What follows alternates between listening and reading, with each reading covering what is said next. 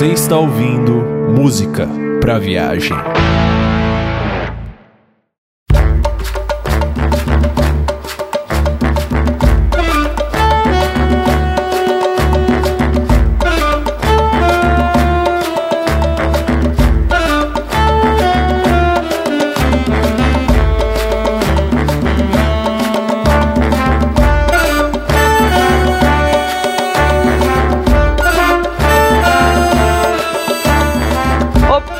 Habitantes do planeta Terra e a amante mais incrível de todas as artes, a música. Calma lá que vocês não entraram no podcast errado. Esse aqui é o podcast Música pra Viagem, sim. A diferença é que hoje ele vai ser apresentado por mim, Dudes, do canal Red Behavior. Nude está de volta. Uh! Pra vocês não ficarem com muita saudade do Eric, eu vou apresentar ele logo em primeira mão. Aqui à minha direita, na mesa virtual, Eric Adam. Aê! Olá, pessoa. O que, o que que tá acontecendo? Eu sou o Eric, dá licença, deixa eu me apresentar, Ô. por favor. Tô comemorando sua presença aqui. Ingrato. Obrigado, cara. Ingrato. Obrigado. Olá, pessoas, eu sou o Eric do canal Music Soul e isso é um golpe. Ah, não, vocês acharam que Eric ia falar mal do disco do YouTube e ia ficar por isso mesmo, né? Peguei o lugar dele Ah. hoje mesmo. Eu não falei mal do disco do YouTube, eu só falei que eu não quero falar agora que eu quero me comprometer. Prosseguimos. Prosseguimos. Do outro lado da mesa, a Jéssica Capellini. Aê! Uhul! Oi, gente! Tô aqui de novo! E também está com a gente hoje o nosso editor preferido, Vitor Camilo. Saudações ouvintes, aqui é Vitor Camilo e. Aê! Aê! O Nietzsche disse que sem a, sem a música a vida seria um erro. Hoje a gente vai descobrir que sem a África, nossa música não seria a mesma coisa. Então acho que sem a África, a vida talvez fosse um erro desconhecido.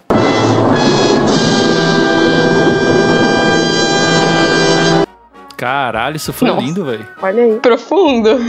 Eu gostaria de fazer um anúncio Ixi. que esse aqui é o primeiro podcast com a presença da pessoa que agora é parte integrante desse projeto da Jéssica. Seja bem-vinda de fato agora oficialmente parte do Música pra Viagem, Jéssica. Aê! Aê! Boa! Depois eu invadir até leitura de comentário, né, gente? Tava na hora, É. deixa eu falar. É verdade.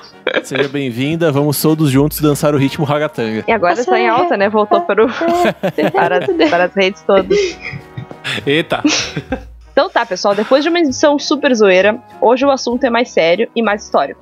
Nós vamos conversar hoje sobre a influência negra na música popular, não só nacional como internacional. Mas antes, como de praxe, vamos para a leitura de comentários.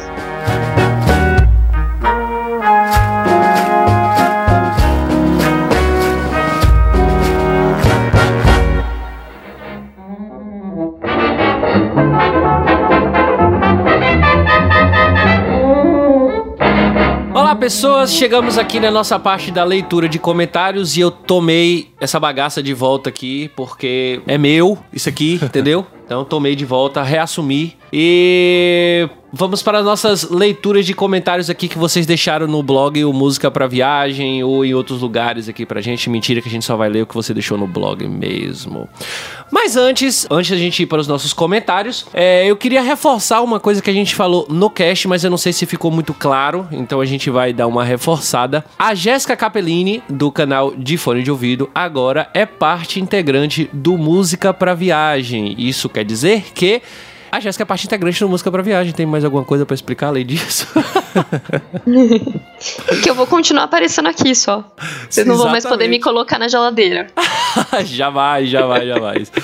A Jéssica, ela é a, a nossa responsável agora, principalmente pelas nossas pautas mais históricas, por ser historiadora, né? Enfim, então ela é a pessoa mais importante dessa parte. Ferrou. Ferrou. e pra gente é uma honra muito grande em, em, na Jéssica fazer parte agora com a gente, fazer parte da nossa equipe, porque, como vocês mesmos já perceberam, né, um tempo que ela vem gravando com a gente, a gente percebeu que não fazia muito sentido dela ficar fora do projeto, porque ela é apaixonada pelo projeto e nós somos apaixonados por ela. Por isso, seja bem-vinda, Oh. Jéssica. Aê! Ah, gente, que fofinho. Mas é verdade, olha, é verdade. Hum, assim eu fico sem graça. Que bom. Era- esse- esse- foi isso mesmo que a gente tava tentando, João. Vamos arrumar uma forma de deixar a Jéssica sem graça. Então vamos lá? É isso aí, pessoal. Vamos lá. E, em primeiro lugar, eu gostaria de puxar a orelha de vocês, que a gente não recebeu nenhum e-mail. Então, por favor, envie e-mails pra gente, musicapviagem.gmail.com e vamos diretamente para os comentários que vocês deixaram no musicapraviagem.com. Quer começar, Vitor? Então vamos lá. Então vamos ler aqui um comentário, como sempre, do nosso querido amigo Coveiro Lima. Depois de todas as revelações constrangedoras que foram feitas no último podcast, eu estava com medo da reação dele, mas até que ele foi bastante é, é, leniente com a gente. Leniente, que palavra bonita, cara. Eu só uso palavras bonitas, cara. É, Fala aí, moçada. Coveiro novamente. Confesso, primeiro MPV difícil de ouvir até o final. Cara, até eu achei isso, na verdade. Vocês deveriam ser processados por crime contra a humanidade, caralho. Que, que, que absurdo! É, é. Tirando a parte ruim das músicas, foi bem divertido e inusitado ver gostos tão podremente peculiares de cada um. Fato, todo mundo tem seus fantasmas guardados nos porões da vergonha musical. Caralho, que profundo. E lógico que. e lógico que o coveirinho aqui também tem os seus. Como todos que me conhecem sabem, meu gosto é bem direto e a maioria que ouço está contido no rock e metal. Mas nem tudo são flores e eu tenho um outro gosto que posso dizer que se encaixa no assunto do programa. Na minha adolescência, eu aprendi a gostar de dance, putz putz, dos anos 80 e 90. Esse gosto eu desenvolvi antes mesmo de gostar de rock e isso apareceu na minha vida em 1993, quando eu convivi muito tempo com dois primos mais velhos que eram ratos de balada dos anos 90. Na casa dele sempre tinham muitos CDs e fitas das sete melhores Jovem Pan, DJ Iraí Campos, Ritmo das Pistas, etc. Cara, ritmo das pistas é muito anos 90, velho. Gente, Logo, ouvia muito esse tipo de música por tabela e isso me fez destravar a porta da música eletrônica na minha vida. Paralelamente, mudou-se um vizinho que era DJ e a gente conversava muito sobre música e discos, me fazendo gostar ainda mais dos vinis, toca-discos e automaticamente de música eletrônica da época. Carrego esse gosto até hoje e sempre que posso estou em alguma festa de dance retrô, devidamente uniformizado com alguma camiseta minha do Agoraphobic, Nosebleed, Sepultura ou Êxodos. é bem a cara dele mesmo. Tipo, que loucura, cara. É. Abraços, pessoal. Tudo de melhor sempre. Valeu. Olha aí, quem diria que até mesmo o famigerado coveiro teria seus esqueletos guardados no armário. eu Caralho. fiquei imaginando ele dançando trance. Pô, é mesmo, velho. Imagine aí. que onda, velho. Só com os bracinhos. Bonecão de Olinda.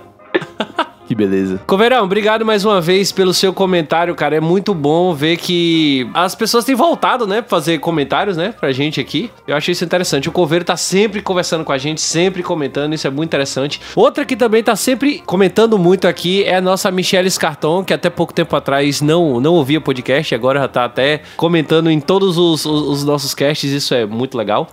E Michelle começa assim. E aí, seus maravilhindos? Me loucura na área. pra quem não tá entendendo o que é isso, corra pro nosso Twitter. Só vim deixar o meu comentário de que esse episódio já me ganhou pelo título. Adorei. É bem a cara da Michelle mesmo.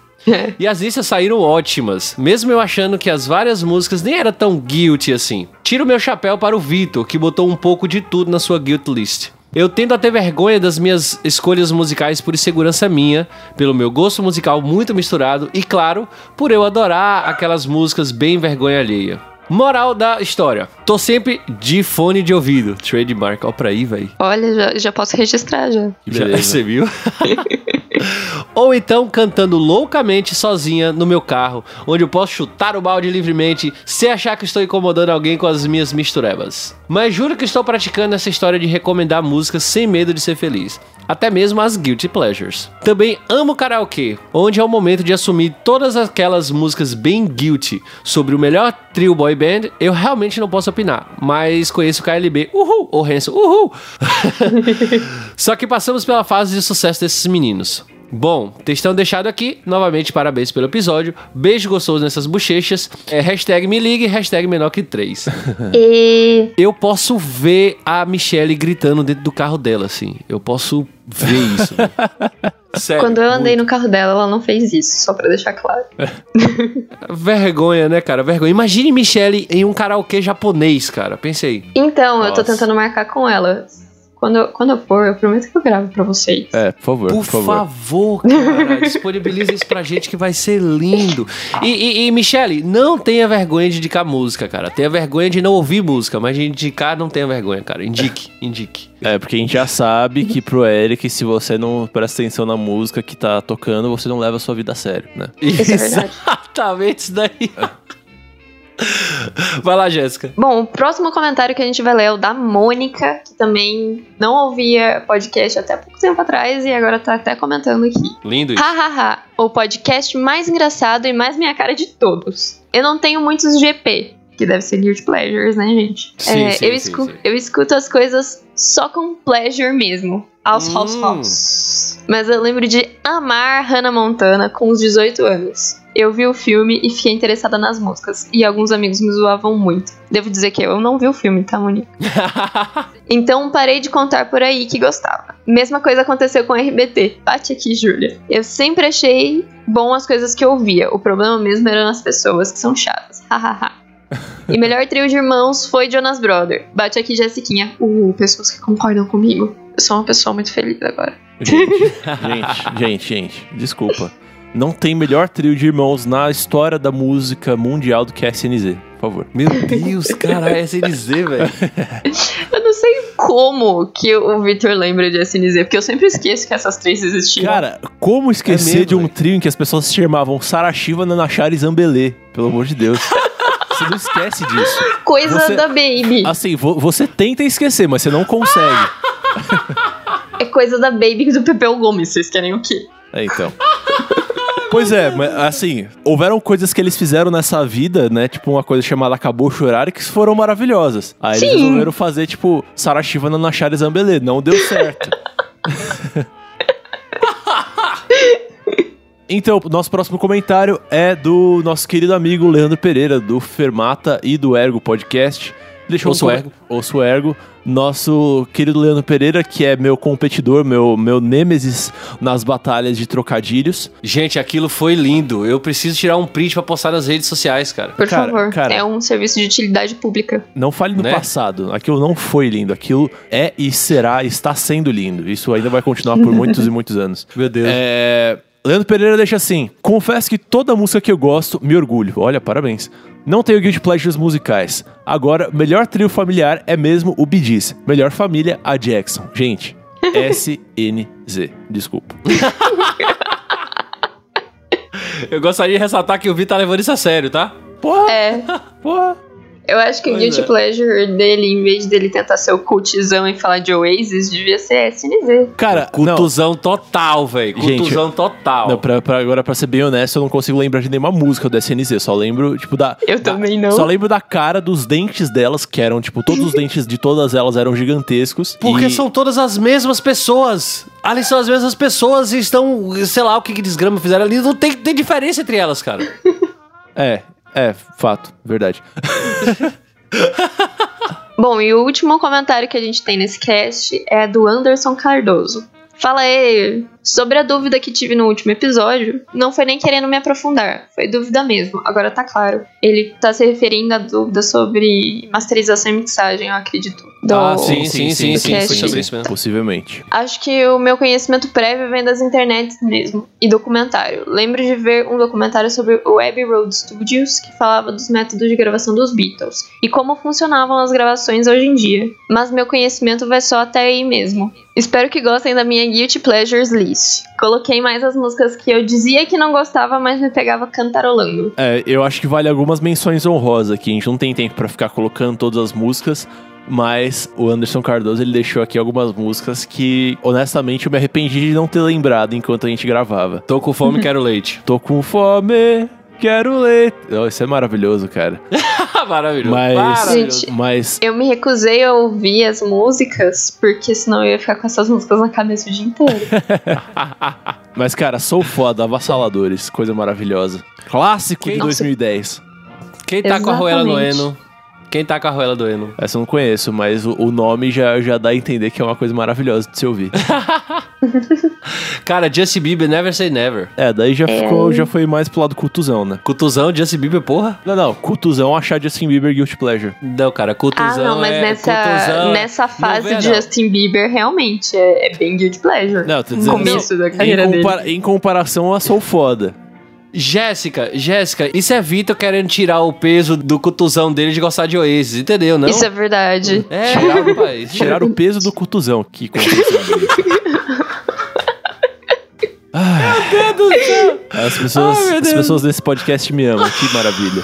Sim, claro. É. A gente tá Óbvio. aqui pra denegrir a imagem de todo mundo. Você não percebeu isso até agora? Ok, ok. E assim a gente chega ao fim dessas leituras de comentários. Meu Deus do céu. E pessoas, deixe comentários pra gente, deixe comentários pra gente no musicapraviagem.com.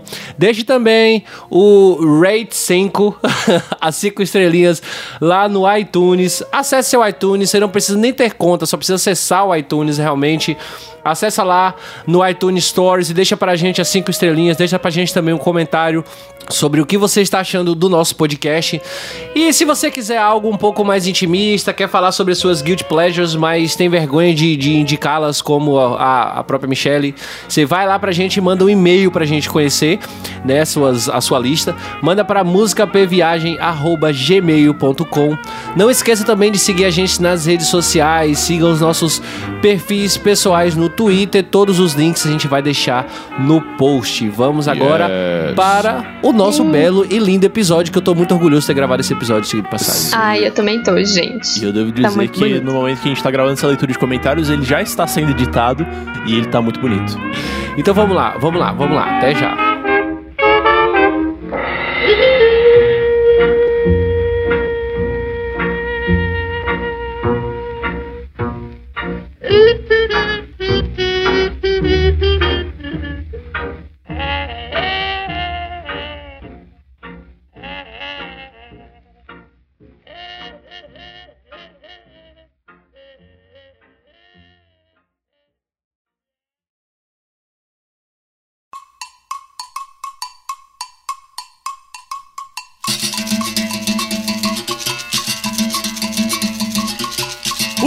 Cevando a situação, uma carraspana na putrefação. A lama chega até o meio da canela. O mangue tá afundando e não nos dá mais trela.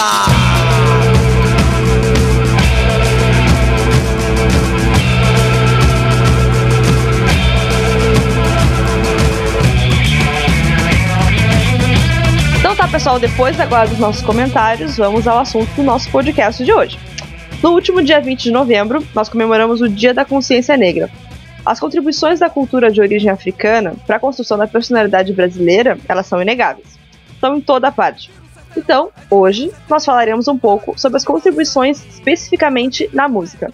Eu vou pedir então pro Vitor falar um pouquinho pra gente sobre a chegada da música negra aqui no Brasil. Fala aí. Então, bom, vamos começar do começo, né? De onde que veio essa ideia de a gente fazer esse podcast aqui? É, quem me acompanha aí sabe que ah, no começo do ano eu tava bem ativo no meu canal, que é o que é música, que vai voltar, ele está meio parado, mas ele vai voltar. E, Espero. e- ele vai voltar, calma. mas e no primeiro semestre eu fiz alguns vídeos que particularmente eu gostei bastante, em que eu foquei bastante sobre o desenvolvimento da música, a influência das matrizes africanas na música brasileira, né? Então, principalmente, o vídeo central em que eu falei sobre isso foi um vídeo que eu fiz a respeito da história do Pixinguinha, né? Que, pra quem não sabe, é um dos grandes expoentes do choro, né? Que é um dos, dos gêneros musicais mais clássicos, né? Da história da música brasileira e que tem tudo a ver com essa, esse cruzamento, essa miscigenação entre entre influências africanas, né, com outros elementos europeus e tal, né, que deram origem à música brasileira. Então eu fiz esse vídeo lá no primeiro semestre. Depois eu participei de um SciCast aí, que eu gravei no meio do ano, saiu agora recentemente. A gente, eu fiz um SciCast lá com o pessoal do, do Portal Deviante, falando sobre as origens do jazzing, que também tem muito a ver com essa questão é, do desenvolvimento da música de origem africana em solo americano, né? Em solo americano, pensando na América como continente, não só como país. É, então esses assuntos todos vieram circulando muito na minha cabeça. E eu e o Eric fizemos juntos um podcast, acho que há uns dois meses atrás, né, Eric? Em que a gente falou sobre artistas de um tema só. E nesse podcast o Eric puxou aí o tema do Saulo Fernandes, que é um, um cantor, compositor lá da Bahia, é que traz muito essas influências afro-baianas, tal, do, do candomblé, das religiões afro-brasileiras.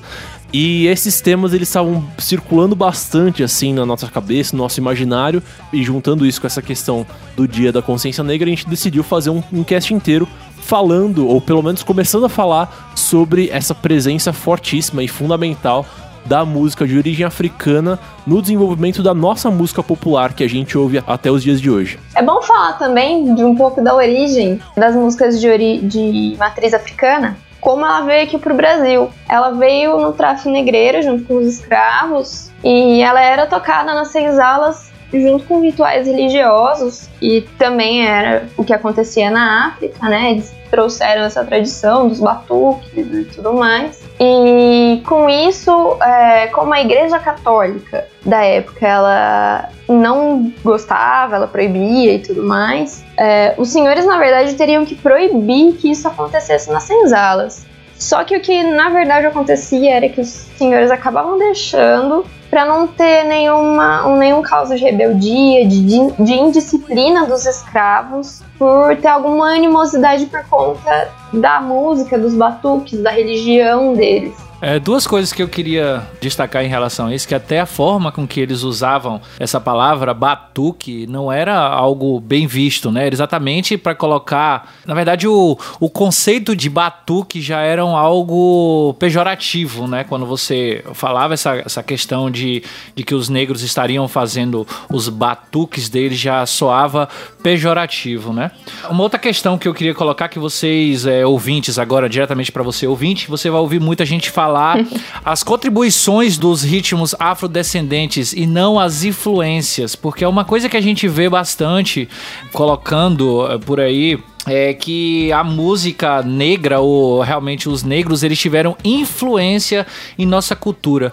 Isso soa muito como algo que é de fora, que não necessariamente faça parte daquela cultura e que influenciou e que trouxe algum algum ponto ou outro e que simplesmente deixou ali e saiu. Um exemplo que eu posso utilizar aqui, que talvez a gente vá falar um pouco mais tarde, é que o Vitor fala no, no vídeo dele que ele comentou sobre Pixinguinha, que ele comenta que Pixinguinha ele, ele foi muito influenciado pelas músicas que estavam sendo feitas é, nos Estados Unidos, uhum. naquela época, né? Sim. O jazz e tal. Então, assim, a influência norte-americana, ela existiu, mas é algo de fora. Ela não, ela não faz parte da cultura brasileira. Ela influenciou. Mas é, os, os ritmos afrodescendentes e outras coisas que a gente vai que a gente vai comentar aqui, como, por exemplo, instrumentos musicais e tal, que a gente vai falar um pouco mais pra frente, elas não foram influências, elas são contribuições, elas são parte do que a gente vive hoje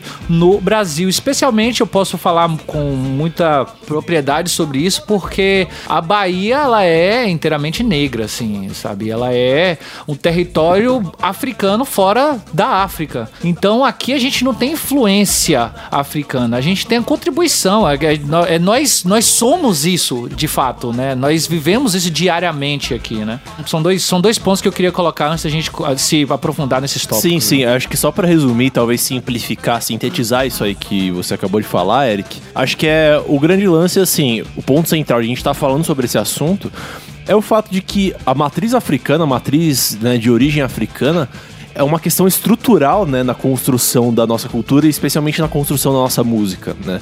É, não é que assim a nossa música, sei lá, o samba, por exemplo, é uma música europeia tem ali um temperinho, digamos assim, africano. Não, ele, os elementos de origem africana, eles têm um papel muito fundamental, muito estrutural, muito basal na construção da nossa música para serem considerados só, só uma influência, né? Acho que dizer que a nossa música tem influência da África seria. É, é como se assim, a nossa música é uma, uma, macarronada, seria como a gente dizer que os elementos de origem africana são ali o orégano ou o manjericão, quando na verdade eles são o macarrão, né? Sim. É perfeito. Bem isso. Então a gente pode começar justamente do início mesmo. Pessoal, vamos aprofundar um pouquinho mais a respeito dessa chegada da música negra no Brasil, como que ela se sucedeu e se foi. Vocês comentaram agora que ela uh, ocorreu um pouco com a chegada dos navios negreiros e tudo mais. Mas foi isso que foi o essencial para ela se fixar no Brasil? Ou foram acontecendo mais coisas e outros acontecimentos mais importantes? Bom, a gente pode se dizer que ela começou a sair da senzala, né? Primeiro com os quilombos e depois quando os escravos se tornaram libertos, livres e tudo mais, que aí realmente ela começou a tomar as praças, né, das cidades e, e hoje em dia a gente chama de favela, porque os negros não viviam no meio das cidades logo que teve a abolição da escravidão aqui no Brasil. Mas também, mesmo dentro das senzalas, ela começou a já se desenvolver, por exemplo, com a capoeira, né? Uhum. E a capoeira ela já começou dentro das senzalas. Eu acho que o ponto que vale destacar aqui, que até Jéssica comentou inicialmente, que era que tanto os, os senhores, é, é como os senhores de escravos, né, como a própria Igreja Católica, eles eram contra esses, esses movimentos. Então, eles, os negros eles tiveram que encontrar a sua forma de manter viva a sua cultura, né? E e essa forma ela se deu através da música, através da dança, como a própria capoeira que Jéssica acabou de comentar, né? E é, eu tendo a ver, isso aqui é com meus olhos de, de quem gosta de, dessa, dessa história e tudo mais, não como historiador. Então, Jéssica, se eu tiver, se eu falar qualquer besteira, você pode corrigir, tá? Não, que isso. Hum, eu tendo a ver isso como uma espécie de transgressão, que é a, é a grande palavra que Vitor gosta tanto, né? Mas eu vejo que eu vejo que a música negra naquela época, quando ela estava surgindo, surgindo não, na verdade, quando ela estava sendo perpetuada em território brasileiro, ela era nada mais do que essa transgressão, essa forma de manter viva a sua cultura mesmo quando aqueles senhores que os tiraram da sua terra natal e trouxeram para uma terra estranha para trabalhar de uma forma desumana, né? A única coisa que eles ainda conseguiram é, manter em suas, suas raízes foi exatamente a música, né? Então é, eu vejo que essa era a forma que eles tinham. Aqui, afinal de contas, eles estavam sendo obrigados a professar uma outra fé de, da qual eles nem conheciam, e aí acho que a gente não vai entrar muito aqui em religiosidade, em religião, melhor dizendo, né? Porque é algo muito. É, não é algo da minha alçada, pelo menos, então eu não vou entrar muito nesse, nesse ponto. Mas eu vejo que, pô, se você tira alguém de sua terra, de sua cultura, cultura, faz essa pessoa professar uma fé que ela desconhece completamente. A forma que ela tinha de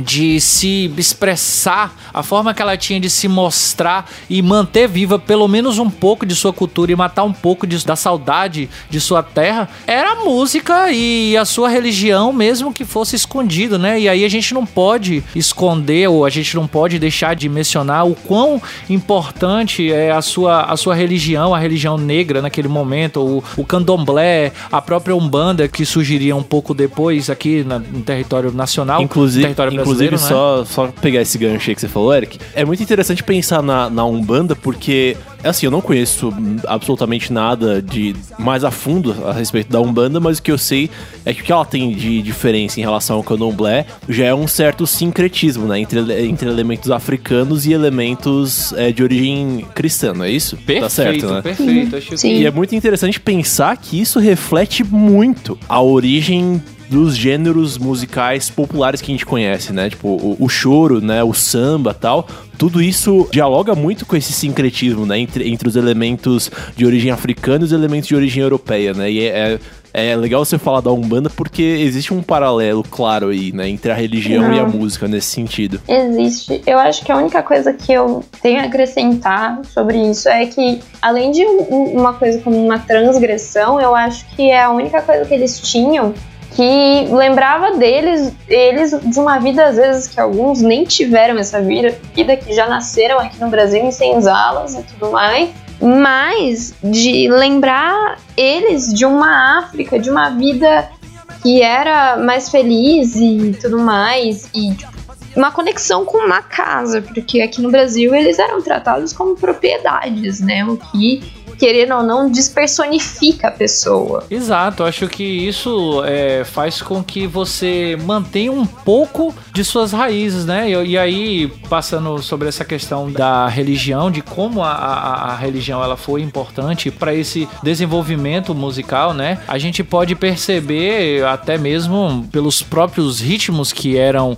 é, oferecidos. Eu não sei se eu posso dizer essa palavra, então por favor, se alguém, se eu tiver falando alguma palavra que não, não se encaixe no contexto, por favor, deixa pra gente aí nos comentários para que, é, enfim, eu possa aprender também, né? Então, os próprios ritmos que eram é, levados nos cultos da Umbanda, nos cultos do Candomblé, que os seus senhores, eles não conheciam aquelas coisas, eles não conheciam aqueles batuques, como a gente citou, né, inicialmente, e para eles isso era o que fazia com que eles se sentissem em casa, pelo menos por um pouco, né? Então, quando eles saíam da, de suas senzalas e iam para as regiões regiões quilombolas e aí eles iam para essas regiões quilombolas e encontravam com outras pessoas de mesma etnia ou de etnias diferentes e a partir dali eles poderiam é, a, a, forma que eles talvez encontravam de se comunicar, de se entender é, é eram exatamente isso, a questão da religião e especialmente a questão dos ritmos religiosos, né, que acabaram se desenvolvendo fora é, da, das senzalas e tal, é como Jéssica colocou aí no início.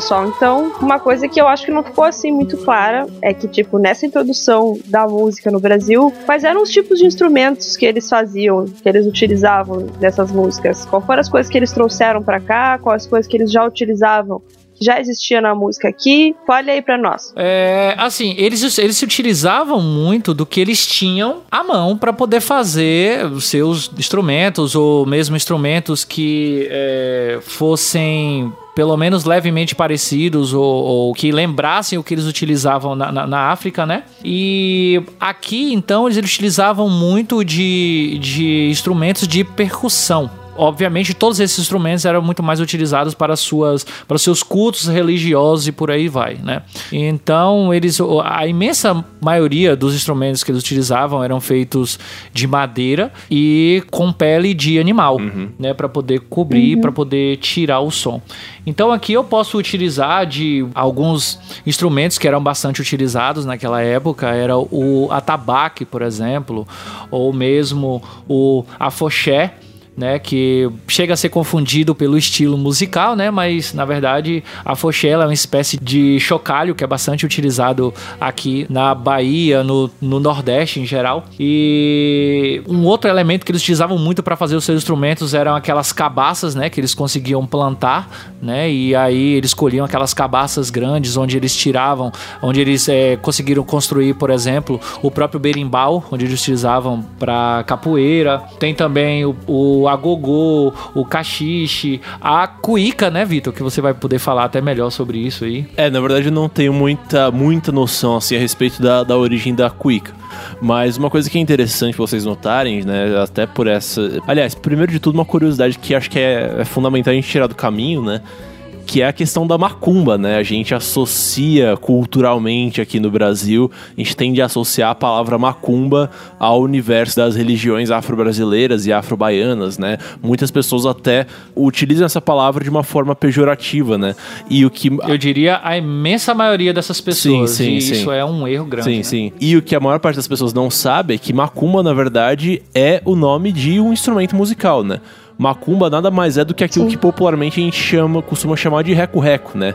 É o instrumento que tem uma superfície sulcada, né, com vários sulcos em sequência e um outro objeto que você usa para raspar esses sulcos e faz o movimento de tic tic tic tic tic, né, que é Uma região sucada, que lindo É. isso.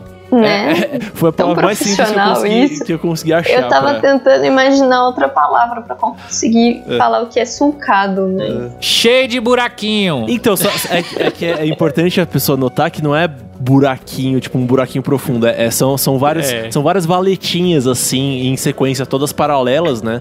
Que aí você passa o, o- um outro elemento por cima dessas valetinhas e faz um movimento de... Que é um som muito característico, tanto na nossa música afro-brasileira, quanto na música afro-americana de uma forma mais, mais ampla, né? A música de Cuba, por exemplo, utiliza bastante esse tipo de som. Então, só, só pra tirar isso do caminho, né? Que, assim, macumba essencialmente é isso, né? E por um processo de, digamos assim, uma, uma metonímia pejorativa, as pessoas começaram a, a tratar macumba, o, o- todo o universo ali das, das religiões afro-baianas, afro-brasileiras e, consequentemente, a música que está associada a esse universo. Eu queria realmente entender de onde saiu essa ideia. Sei lá, assim, a partir de hoje. Não, talvez venha da mesma ideia de utilizar é, batuque como algo pejorativo, né? De repente você começa a utilizar macumba.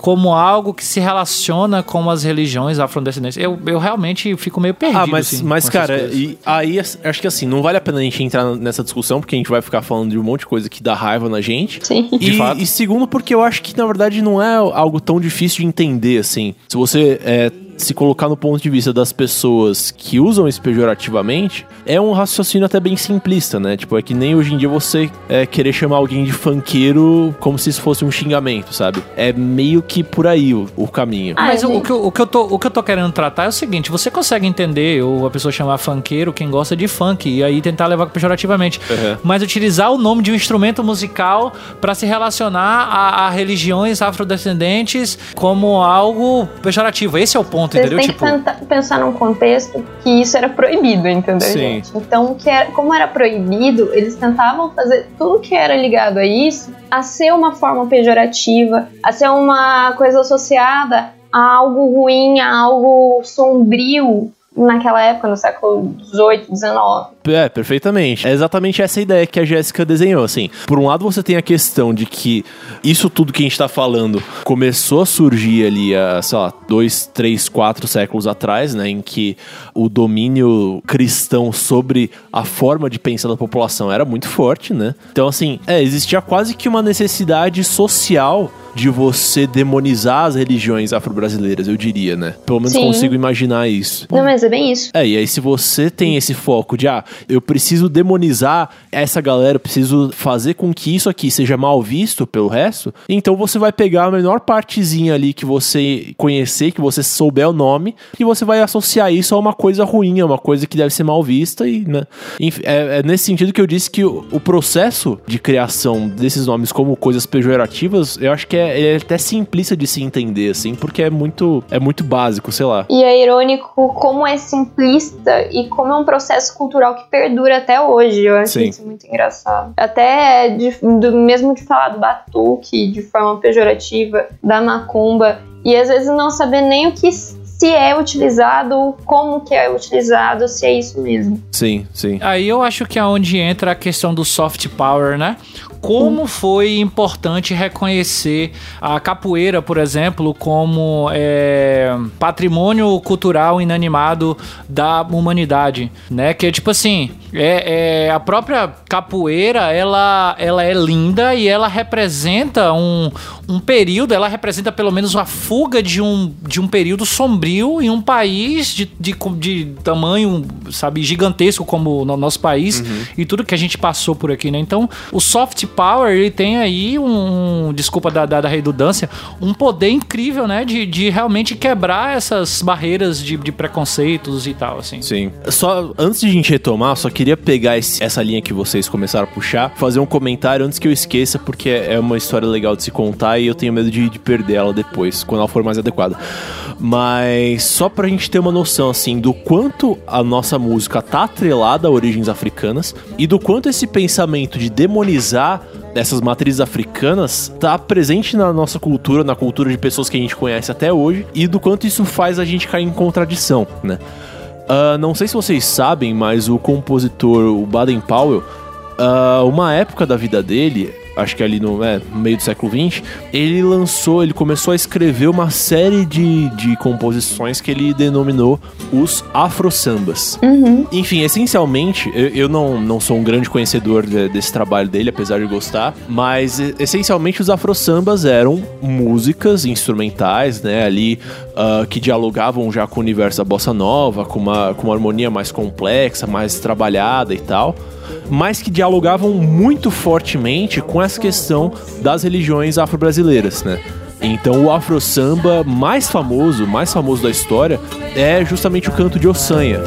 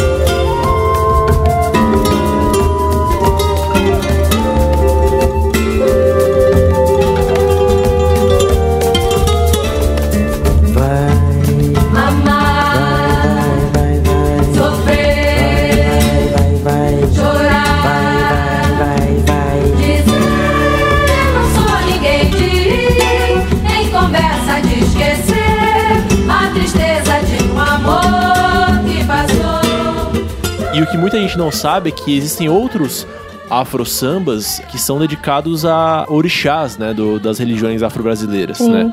Então tem o canto de Xangô, tem o canto de Iemanjá, tem o lamento de Exu, por exemplo. E assim, isso é um patrimônio cultural importantíssimo da, da nossa história musical recente, assim. E eu lembro de uma história quando eu tava na faculdade, a gente. O nosso repertório na faculdade é muito voltado pra esse universo, assim. Então, assim, Baden Powell é uma coisa em que a gente acaba esbarrando e tal. E eu nunca vou esquecer de uma história de um amigo meu que é guitarrista e que ele foi fazer um projeto com uma menina que era, que era evangélica, né? Era uma baita de uma cantora e preste bem atenção, era uma baita de uma cantora de blues, de soul, ela cantava samba pra caramba, tipo, assim, puta vozeirão, assim. E, e puxando várias raízes negras, assim, na, na voz dela. Só que a família dela era extremamente conservadora e ligada a raízes é, evangélicas, é, neopentecostais, né? Como falam hoje em dia. E ele foi tentar bolar com ela um projeto de afro sambas e ela chegou no ponto de falar: Olha, não, afro samba eu não canto, isso aí não tem nada a ver. É, Ela traçou o limite ali, assim. E pra mim, é esse tipo de, de história, na verdade, isso aí pra mim só exemplifica uma coisa que eu, que eu já vi acontecer muito, assim. É de ver músicos que são ligados a, a religiões cristãs, né? Que acabam se recusando a, a tocar certos tipos de música ainda hoje por enxergarem uma relação muito clara entre isso e, e essas religiões né, de origem africana. Sendo que, cara, é inescapável. Se você toca rock hoje em dia, você tá se relacionando com isso fatalmente, sabe? Só queria contar essa história só pra, pra não perder ela mais pra frente. Cara, isso é tão perfeito, velho, essa, essa linhagem aí que me faz, me faz lembrar, por exemplo, que eu, quando eu era cristão, eu gostava muito de uma, de uma banda de axé cristão. Entendeu? Tipo, caralho, qual, qual qual a parada mais contraditória que é essa? Quer dizer, desculpe, contraditória e no que eles, no que eles falam, que eles exatamente, que eles falam, que eles pregam e as ações, entendeu? Tipo, é, não tô, eu não tô é, realmente colocando juízo de, de valor que é contraditório e tal. É, assim, eu, pelo menos nessa ideia, assim, é uma banda de axé cristão, eu não enxergo uma, uma contradição total, absoluta, até porque o cristianismo hoje em dia existem 500 bilhões de vertentes, né? Mas assim, pra mim, a contradição que é muito dolorosa até é de ver o pessoal assim negando certas coisas, ah, porque isso tem relação com essas religiões de origem africana, isso é feitiçaria, isso é macumba, isso é não sei o quê, sendo que, cara, se você tocou um samba, cara, você já tá se relacionando com isso diretamente sem saber, sabe? É isso que me, me deixa bem incomodado, assim. Se você toca pandeiro, se você já pegou de um pandeiro na sua vida, automaticamente você tá pegando em algo que, que surgiu de religião afrodescendente, cara. Tipo, é, Não faz muito sentido, entendeu? Falando do lado cantora, esse pessoal que cresce em igreja evangélica cantando tudo, a voz gospel a gente chama de registro vocal de soul belting. E o soul é Aham. totalmente música negra. Sim, Então, eles têm uma influência vocal que eles nem percebem. exatamente. É aí que, é aí que mora a contradição, né? Porque é justamente isso que você falou, né, Jéssica? Mas eu, eu, eu não sei, eu não sei. Eu não sei, porque assim, ser um. Ser é, é, gospel, soul, é uma parada norte- norte-americana. aí já foge um pouco do que. Sim, mas que eu a tô gente tá falando, pela, do tipo de religiosidade, registro. entendeu? Eu tô falando do tipo de registro vocal, que até aí a gente vê uma, uma influência, entendeu? Sim, sim. Não, sim. mas é isso, eu, eu entendo, mas assim, acho que o ponto é, não veio de religião afrodescendente, porque Ah, não, é não é o preconceito contra as coisas total, tudo afrodescendente, não, é contra a religião, entendeu? Uhum. Ah, e o sim. soul, ele não veio de fato da religião afrodescendente até onde eu conheço. Não sei se eu tô errado, se eu tiver, por favor, me corrijam. É, não, o soul, o soul, na verdade, o soul que a gente conhece, ele começa a surgir ali, começa a se desenvolver nas igrejas exclusivamente negras do sul dos Estados Unidos, né? Jéssica me corrija se eu estiver errado. É, de igrejas batistas, geralmente. Sim, sim, É, sim. mas aí já eram, já eram cristãos, É, no caso, sim, né? er- Não- eram, ne- então eram negros cristianizados, mas é, de fato. Mas mesmo assim, cara, mesmo quando a gente fala sobre o jazz, por mais que ah, talvez o- os negros dos Estados Unidos tenham desenvolvido uma relação mais particular e mais profunda com o universo do cristianismo, o jazz ainda assim tem muita influência, tem elementos fundamentais nele que vêm diretamente de matrizes puramente africanas, sabe? É até uma coisa que, que eu acho que vale a pena a gente destacar aqui é porque, assim, os negros que acabaram é, é, sendo levados para a América do Norte, a, é, a grande diferença, né, dos negros que foram levados para a América do Norte e foram trazidos aqui para o Brasil, lá o processo de cri- cristianização, desculpa, desses negros lá na América do Norte funcionou muito mais do que aqui no Brasil. O que me leva a crer que talvez a gente tenha essa essa questão toda musical tão mestiça, muito mais porque os negros que foram trazidos para aqui, eles. é, é, isso eu tô sendo bem simplório na minha, na minha análise, mas eles podem ter é, se esforçado ou ter conseguido, de fato, muito mais manter as suas raízes do que os negros que foram levados para América do Norte, né? Não sei se vocês concordam comigo em relação a isso, mas pelo menos é um negócio que eu consigo, que eu consigo ver porque lá tudo se desenvolveu em torno da igreja cristã. Aqui não, aqui eles, aqui eles conseguiram se, se, é, conseguiram manter um pouco de suas raízes, criaram, é, desenvolveram outras religiosidades e com isso eles acabaram criando a sua própria música em torno de sua cultura. Eu acho que então é, é isso. Eu não sei se vocês se vocês concordam comigo nesse nesse ponto aí. Assim, como eu falei, acho que quem, quem tem mais propriedade pra falar a respeito de história especificamente aqui é, obviamente, a Jéssica. Mas, certamente, a gente sabe que, apesar de tanto a América do Sul quanto a América do Norte terem tido esse encontro, esse choque entre elementos de origem europeia e elementos de origem africana, a forma como esse, esse encontro se deu foi completamente diferente e, portanto, os produtos culturais que surgiram a partir disso foram, foram diferentes em essência, né?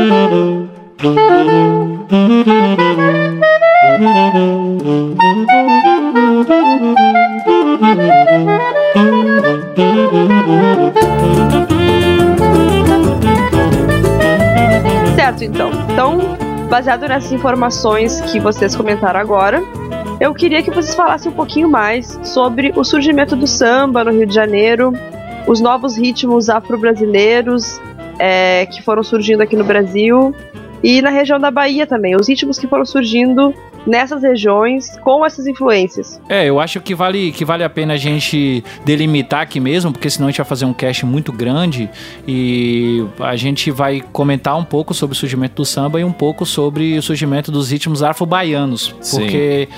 Né? Tiveram muitos outros ritmos ao redor do Brasil. foram, Até né? porque é importante a gente falar que, na verdade, acho que assim, se a gente for falar sobre o desenvolvimento da música popular e até da música pop brasileira, a gente tem que traçar o caminho lógico que é assim, do, do samba surgindo no, no- na- na Bahia, né? E migrando pro Rio e se desenvolvendo no Rio de Janeiro, né? Esse é o caminho mais, digamos assim, mais óbvio e mais batido que e é o caminho que a gente precisa comentar se a gente for falar sobre, sobre a chegada da música de origem africana no universo da nossa música pop, da nossa música popular mesmo e tal. Mas é, é importantíssimo ressaltar que, assim, existem diversas outras ramificações e essa história não é linear, né?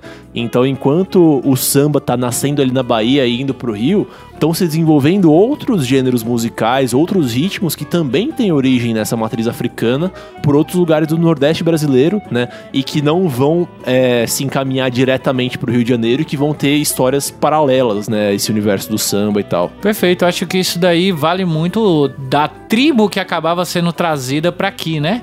Então a gente pode citar só o exemplo aqui por cima, a gente pode se aprofundar um pouco mais pra frente se for ah, necessário, mas a gente pode citar, por exemplo, o maracatu na região de, Pernambuco, ou a gente pode citar o Ijexá aqui na região da Bahia, que são estilos, são ritmos que foram trazidos por tribos de negros diferentes que chegavam aqui, né, no, no- Brasil. Olha, essa informação não tinha, não sabia disso, de que essa diferença se dava em função disso. Sim, sim, sim. Na verdade, Ijexá, inclusive, ele é faz parte de uma tribo que foi trazida para aqui, para o Brasil e acabou se desenvolvendo aqui também como um ritmo musical que faz parte dos afoxés e por aí vai. A gente pode se aprofundar um pouco daqui a pouco. E é como eu falei, essa história toda ela é muito não linear, né? Então é difícil de, de a gente de a gente estabelecer mesmo uma, uma base pra falar sobre tudo isso no, no pouquinho tempo que a gente tem.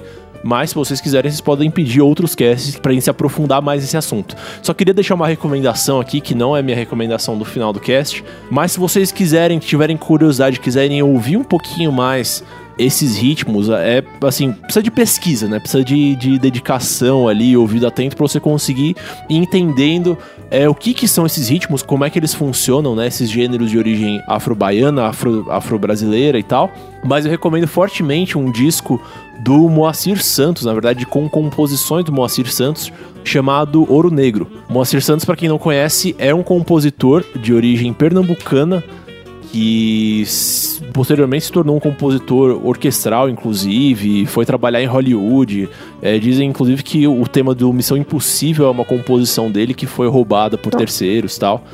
É um baita de um compositor brasileiro que pouca gente fora do universo instrumental conhece e é um cara que sabia usar como ninguém esses elementos todos de origem africana na nossa música, assim. Então eu recomendo fortemente esse disco dele pra você ir ouvindo melhor esses elementos. Muito bom. Mas falando sobre esse desenvolvimento do samba, né? Como eu mencionei anteriormente, a base, assim, o que a gente tem como história linear, como a historinha que é contada por padrão, esse negócio de que o samba ele nasceu na Bahia e ele veio se desenvolver no Rio de Janeiro, né? Então você tinha ali no, no Rio de Janeiro. Jéssica, por favor, me ajude, me corrija se eu estiver errado, puxe minha orelha se eu falar alguma asneira. A gente tá com medo de falar com ter uma, É. uma historiadora do lado, É. né? É, não precisa, gente. Mas até onde eu sei, você tinha ali no Rio de Janeiro, ali na transição do 19 pro 20, você já tinha ali uma certa comunidade de pessoas vindas do Nordeste brasileiro, né? E essas pessoas trouxeram com elas a influência da música de origem afro-baiana, como a gente falou, né? Então, essa população já veio trazendo consigo certos elementos do samba, né? Do, do samba mais de raiz mesmo, samba baiano mesmo, que tinha. ah, que tem um pé mais calcado, uma coisa mais África, né? E não, e não, não tem tanto ainda a influência das harmonias europeias e tal. E nesse contexto é que a coisa começa a se desenvolver, né? Então você tem paralelamente o desenvolvimento do samba, que é uma música mais popular mesmo, né, mais agregadora, né? E você tem também nesse mesmo contexto, nesse mesmo contexto histórico, você tem o desenvolvimento, por exemplo, do, do choro, né? Que aí eu recomendo o, o meu vídeo sobre Pixinguinha, que eu falo um pouquinho mais a fundo a respeito disso. Mas o choro, basicamente, o que, o que, que ele é? Pra entender o que que é o choro, você tem que entender o Rio de Janeiro ali no século XIX, com a presença da família real portuguesa e tal, não sei o que, toda aquela cultura dos bares, das cortes e tal, que tinha uma música dançante de origem totalmente europeia, assim, né? Que eram as polcas, as mazurcas, as valsas e tal.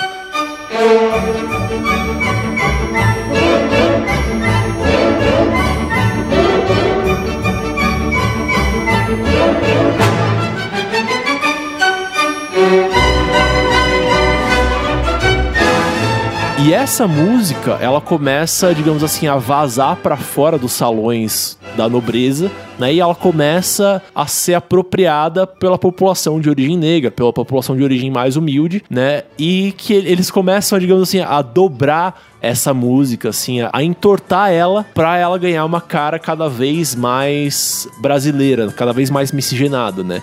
E o choro é essencialmente o encontro entre essas duas culturas, né? E o desenvolvimento do choro ele se dá paralelamente ao desenvolvimento do, do samba, né? Ali no Rio de Janeiro, né? Entre século XIX, século XX e tal. Que são músicas que são muito calcadas nessa, nesse encontro entre culturas diferentes, né? Não podia ter falado melhor. E querendo ou não, é uma coisa que era natural se acontecer. Vir o samba em seus primórdios da Bahia e do Nordeste em geral pra cá, porque primeiramente, né, a, a matriz econômica do país, onde tinha os latifúndios era no Nordeste e com isso, como a capital era no Rio e vem a família real, as pessoas começam a, vir pra cá, pro Rio de Janeiro, no caso por oportunidades mesmo. E isso, senhores com escravos que vêm ter propriedade no Rio de Janeiro, é, mesmo que seja uma casa na cidade. E depois, com isso, vão se criando os cortiços, né? E essa música, o- tanto o choro quanto o samba, ele cresceu muito nos cortiços no Rio de Janeiro. Sim. Uhum. É engraçado ver os cortiços no Rio de Janeiro porque era uma mistura de imigrantes europeus, uma mistura de imigrantes de migrantes do próprio país daqui do Brasil e também de africanos e gente do tipo do mundo todo que vinha pra cá ou fazer comércio ou procurar alguma oportunidade qualquer coisa. Uhum. Então, já era uma miscigenação muito maior. Mas, obviamente, o que era a maior população eram os descendentes de portugueses e os descendentes de negros, já nessa época. Então, realmente, a mistura era a música de corte e os ritmos africanos que cria. E vem também nessa época os africanos que meio que se conservaram. Tinha o lundu já nessa época que eles tra- traziam. Que a gente dá pra ver um pouco no choro. O Sim, sim. é Eu não consigo lembrar os nomes agora, mas eu sei que assim, quando a gente tá falando ali de principalmente início do século do século XX no Rio de Janeiro, você tem ali o desenvolvimento do choro que já, já vinha desde do meio do século XIX, né? Então, o início do século XX ali tava o Pixinguinha ainda era garoto, tal, mas ele tava começando já a dar os seus primeiros passos na música, mas Lindo. mas você é maravilhoso. Mas, mas por exemplo, é, início do século XX, primeira década do século XX, cara, Chiquinha Gonzaga já era uma pessoa extremamente relevante na cena cultural do Rio de Janeiro. né? Sim. Sim, não, de fato. E é, é aquilo que você mesmo comentou no seu vídeo, né? Rola muito essa ideia de que o próprio Pixinguinha teria fundado, né, o, o choro, mas a coisa já, já estava acontecendo, né, na verdade. É, não, assim, Pixinguinha não fundou o choro, o Louis Armstrong não fundou o jazz e o Bach não fundou a música barroca. Todos eles são codificadores do- de coisas São que já existiam. É, expoente. E Elvis Presley, Elvis Presley não criou o rock, pelo amor de É, Deus. não. E não é o rei dele. É, não, mas todos esses caras, eu, eu gosto de fazer paralelos entre esses três caras, especialmente, porque eu acho que eles têm papéis muito, muito semelhantes, né? No sentido de que eles são caras que eles aparecem quando a coisa já existe, mas ela existe de uma forma meio, meio espalhada, meio não, não nomeada, não institucionalizada. Eles são os caras que pegam e centralizam e a partir deles todo mundo pega e fala: não, choro é isso que o Pixinguinha faz. Exato. Jazz é isso que o Louis Armstrong faz, né? E assim por diante. Mas só pra concluir minha fala, é, eu vou deixar aqui pra vocês algumas gravações, porque início do século XX, né? O fonógrafo já tinha sido inventado ali no, no finalzinho do século XIX. E já tinha chegado, já estava chegando no Brasil, né? Justamente pela capital, que na época era o Rio de Janeiro.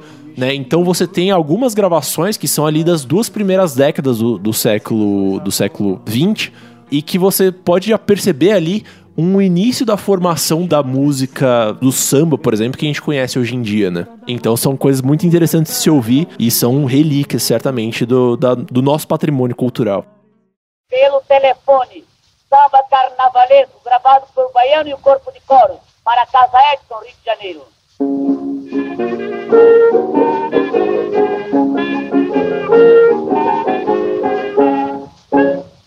chefe da folia pelo telefone manda me avisar que com alegria não se questione para se brincar. Ai, ai, ai, é deixar mágoas pra trás, ô rapaz. Ai, ai, ai, fica triste se é capaz de velar. Ai, ai, é deixar mágoas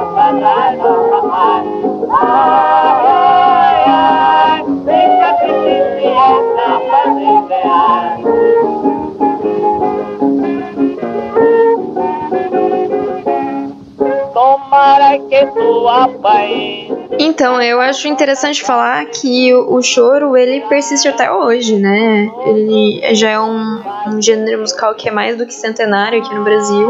Uhum. E o aniversário, eu acho que é do Pix- Pixinguinha, que é o Dia Nacional do Choro. Existe o Dia Nacional do Choro. Uhum. Lindo. É, e, e o E- aniversário da Chiquinha Gonzaga é o Dia Nacional da MPB. E querendo ou não, agora que existe o movimento negro e essas questões estão mais em voga, pelo menos aqui na minha cidade existe, como tem um membro da banda Mantiqueira, que é uma banda de choro, que é de São Paulo, é, a gente tem uma semana de choro aqui em Leme e tem muita gente boa. E é muito interessante ver que ainda existe esse movimento pelas tradições, porque eles sempre trazem e falam um pouco do choro como essas raízes africanas. Uhum. Todo ano eles falam alguma coisa diferente e, e trazem também outras pessoas, já trouxeram teatros com questões do movimento negro e tudo mais. E eu acho interessante como anda junto até hoje o choro e a questão da tradição africana. Sim. Só pegando esse gancho que você falou, só pra complementar, não sei se eu fui muito claro na, na minha fala anterior, mas só pra deixar mais claro que assim, o choro, por definição, ele é uma música que ele pisa mais no universo da tradição formal da música, né?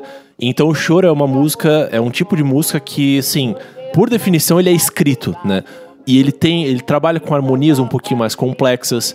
Ele lida com até com técnicas de composição que dialogam mais com a tradição erudita, com a tradição europeia e tal. Sim. Mas ele tem muito, talvez até por isso, no choro, acho que talvez fique bem claro assim, o que nele é europeu, né, que é basicamente o desenvolvimento de forma, de harmonia e de melodia, e o que nele é é africano, é, né, de origem africana, que é essencialmente a questão do ritmo, né, tem bastante da instrumentação do choro que tem, que dialoga com essa origem africana, e a questão da espontaneidade entre os músicos, né, a questão de, de, por exemplo, as baixarias do choro, né, as linhas de baixo do violão de sete cordas terem uma questão mais, mais improvisativa e tal.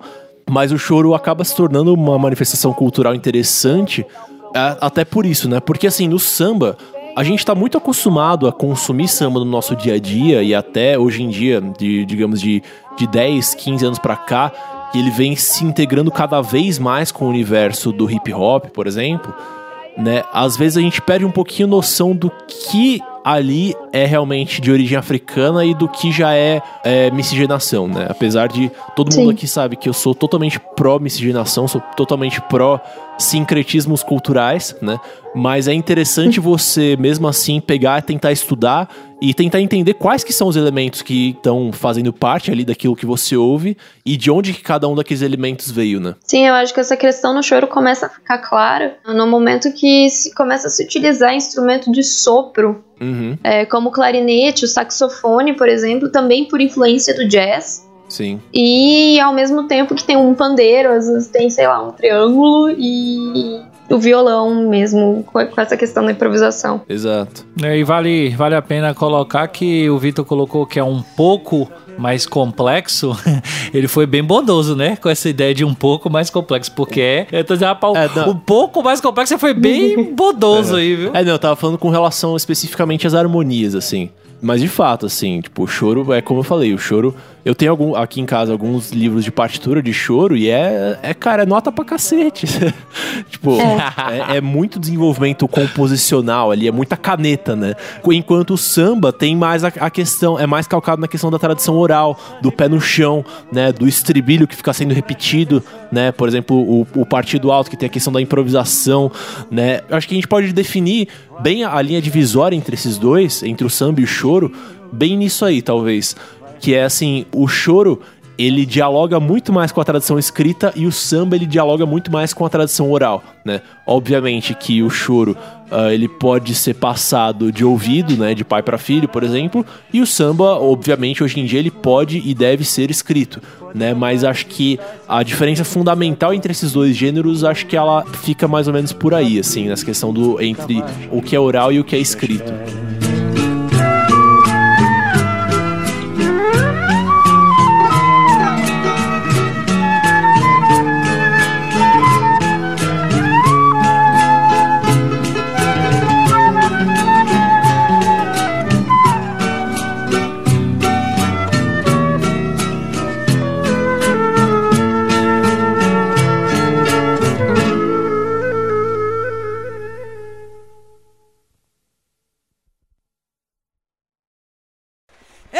Pegar minha viola.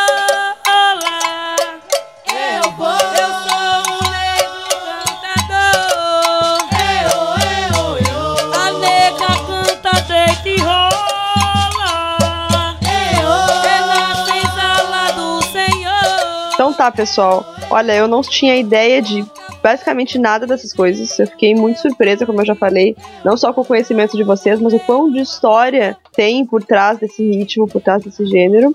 E eu queria saber um pouquinho mais a respeito dos ritmos afro-baianos, que são aqueles que foram surgindo é, na região da Bahia com muita influência afrodescendente. É isso, não influência, contribuição. Mas é, eu acho que eu estou nesse cast só pra isso, cara. Pra falar da minha terra. Vai, Bahia! Beleza! Fica à vontade. Uma lindeza. Mas é, é isso, gente. É uma coisa que eu vou focar muito aqui, até porque a gente não tem muito tempo para se alongar muito mais. Então, se vocês quiserem que a gente fale sobre algum ritmo específico, sobre é, alguma coisa específica que eu vou tratar aqui, então, por favor, comente aí pra gente, dê esse, esse feedback aí, né, que vocês gostaram, que a gente pode voltar com outro cast falando especificamente sobre algum ritmo, porque é muita coisa. Então, eu vou. é, o meu ponto principal aqui da minha fala vai ser separar os conceitos, separar os ritmos musicais que às vezes se confundem com é, religião, com outras coisas. Por exemplo, a gente pode começar pelo básico, né, que eu já comentei é, inicialmente, que é o Ijexá. E aí, né, Vitor, que você comentou que você não sabia sobre a questão da nação Ijexá. O Ijexá, ele na verdade é uma, é uma nação da África, né, como eu comentei, formada pelos escravos que vinham de uma região específica da Nigéria e tal, que é, é uma, uma, uma região de onde veio muitos escravos para a Bahia especificamente, né? E nisso daí ele se, ele se focava muito na religião do candomblé. Aqui na Bahia, o candomblé ele foi muito mais, ele é muito mais, mais forte do que em outros estados. A, Uhum. a Umbanda não é tão forte como seria talvez no Rio, né? Mas, o candomblé ô, aqui é ô, ô, extremamente professor, forte. professor, deixa eu tirar uma dúvida aqui. Opa, que isso?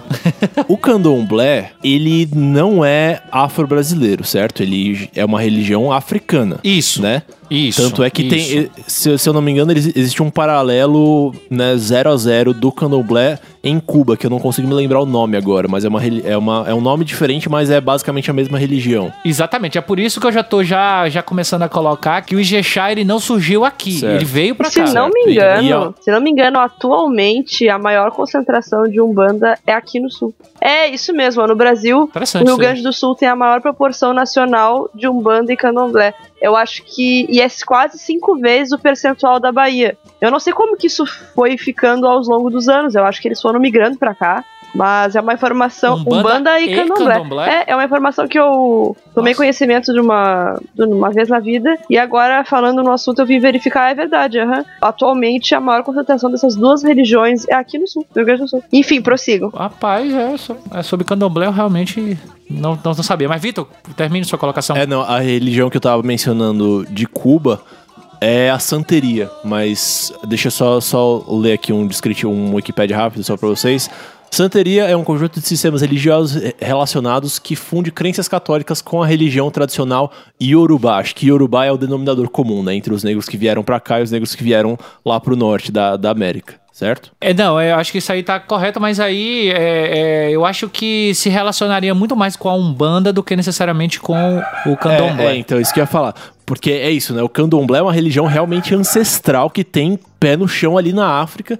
E a Umbanda já é mais baseada na questão do sincretismo, né? Da mistura, da, da miscigenação entre elementos africanos e europeus, certo? Exatamente, perfeito. Ok. E aí, prosseguindo, falando sobre o, o ritmo, né, africano, como eu, como eu coloquei, o, o Ijexá não é algo que surgiu aqui, ele é algo que já veio pra cá, Uhum. né, juntamente com os batuques e a, a, a- a religião candomblé. E o Ijexá dentro do, do candomblé, ele é o ritmo musical, de fato, né? É, e ele está muito presente nos afoxés, e eu vou explicar daqui a pouco o que é o afoxé. E ele é, o, o Ijexá, ele é essencialmente o ritmo que se toca para os orixás. E aí a gente pode citar vários orixás como Oxum, Ossain, Ogum, Exu e por aí vai. Uhum. Né? E aqui na Bahia a gente tem alguns grupos musicais que mantêm viva essa, essa tradição do Ijexá,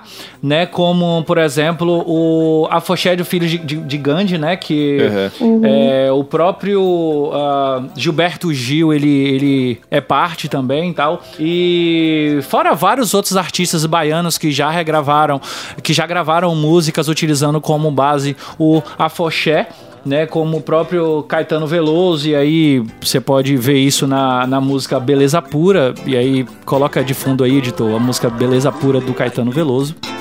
Beleza pura, dinheiro yeah. Beleza pura, dinheiro não.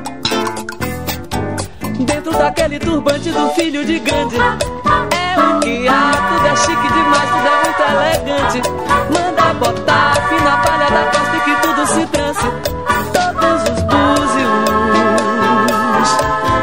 todos os ósseos.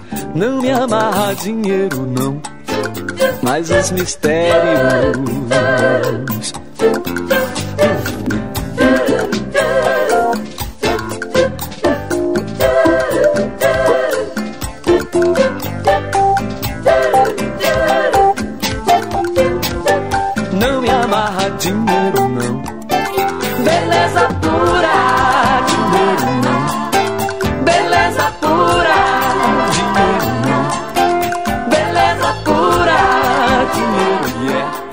E aí a gente pode ver também a música, uma música que eu amo, especialmente é, na versão do Caetano Veloso, mas a própria Gal Costa já gravou, o Jorge Versilo, o próprio Gilberto Gil, que a música é do Chum, que ali é clara, é que, que assim, pra mim é cristalino essa música, assim, como eles buscam exatamente manter essa tradição do, do ritmo africano Ijexá. Então aí de fundo aí vocês vão ouvir a música aí agora, é do Chum, cantada pelo Caetano Veloso.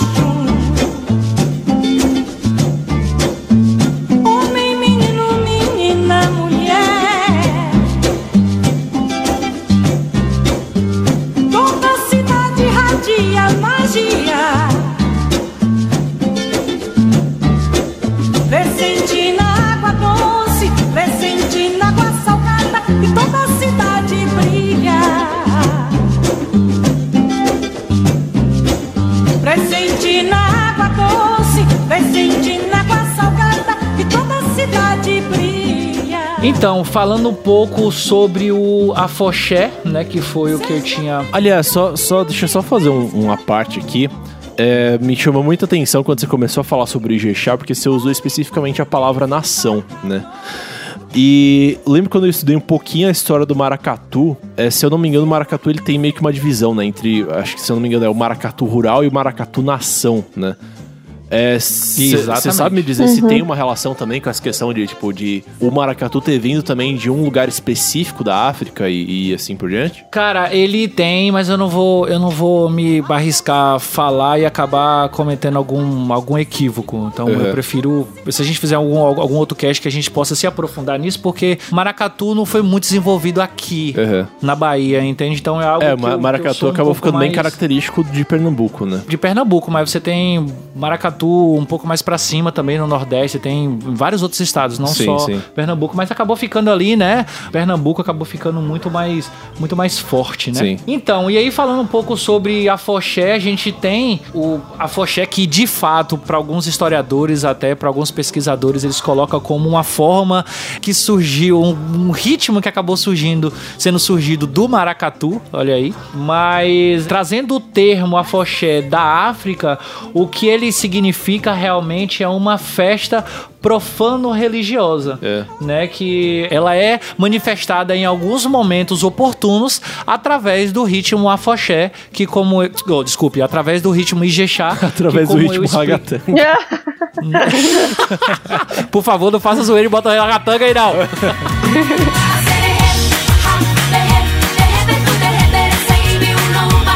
Ela se manifesta através do ritmo Ijexá, que como eu coloquei anteriormente, ela é feita exatamente para é, endeusar os seus orixás, né? Aham. Então a gente tem que fazer bem essa, essa separação aí. E obviamente, como eu coloquei anteriormente também aqui no, no, no cast, a foché é um instrumento musical que a gente utiliza também no Ijexá, que é aquele instrumento é parecido um grande chocalho, se utiliza de uma de uma cabaça para poder realmente extrair o som. E eu acho que o ponto principal aqui que todos ligam quando lembram da Bahia é o axé. Né, eu acho que Uhum. todos acabam ligando essa ideia do, do axé. O axé é uma, é uma cultura africana, o axé é isso, o axé é aquilo. Na verdade, assim, o axé ele é exatamente o que Vitor ama, o sincretismo.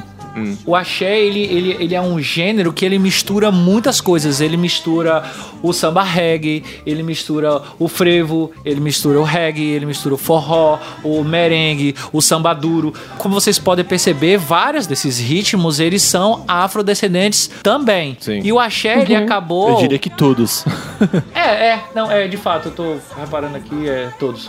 E é, você acabou misturando todos esses estilos ao Ijexá, que é o ritmo do candomblé, como eu coloquei anteriormente. Entretanto, o axé, ele não pode ser utilizado como uma palavra de ritmo musical que resume tudo isso. Eu não posso dizer, por exemplo, que um Ijexá, ele é resumido a um axé, porque ele é muito maior do que um axé. Então, é, talvez algumas pessoas saibam, mas a palavra axé é uma saudação, sei lá, como shalom ou como outras sau- saudações religiosas, né? Que é utilizada no, no candomblé, que significa energia positiva.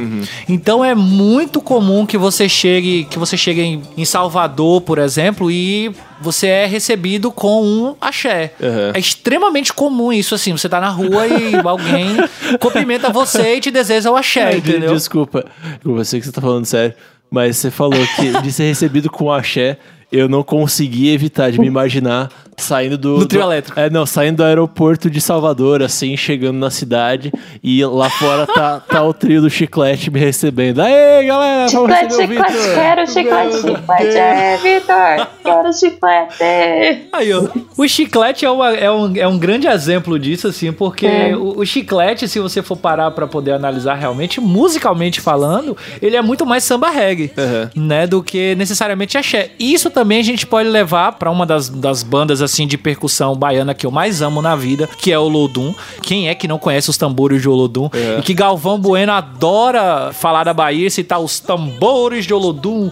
A gente entende. Eu me lembro, cara, Copa de 2010, né? Que foi na África? Foi 2010? Isso, isso, isso. Foi, do- 2010 na África, e ele falava: Agora a gente entende os tambores do Olodum. E eu falo, cara, não, para. Tá feio. tipo. não, mano. Você tem tanta Só não. coisa que você pode, sabe? e, e, meu Deus do céu.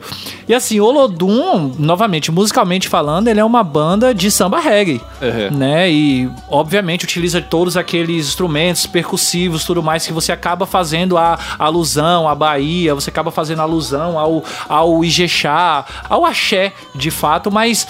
O Olodum não é uma banda de axé, não é definitivamente uma banda Sim. de, de axé, Sim, né? claro. E aí, gente, como eu tava falando assim, pra gente fazer essa, essa separação específica assim de estilos, de ritmos musicais aqui na Bahia, o axé a gente pode utilizar é, como alguns. é, assim, o grande precursor do axé music aqui na, na, na Bahia, e é, é estranho pra mim ficar falando axé music, mas enfim.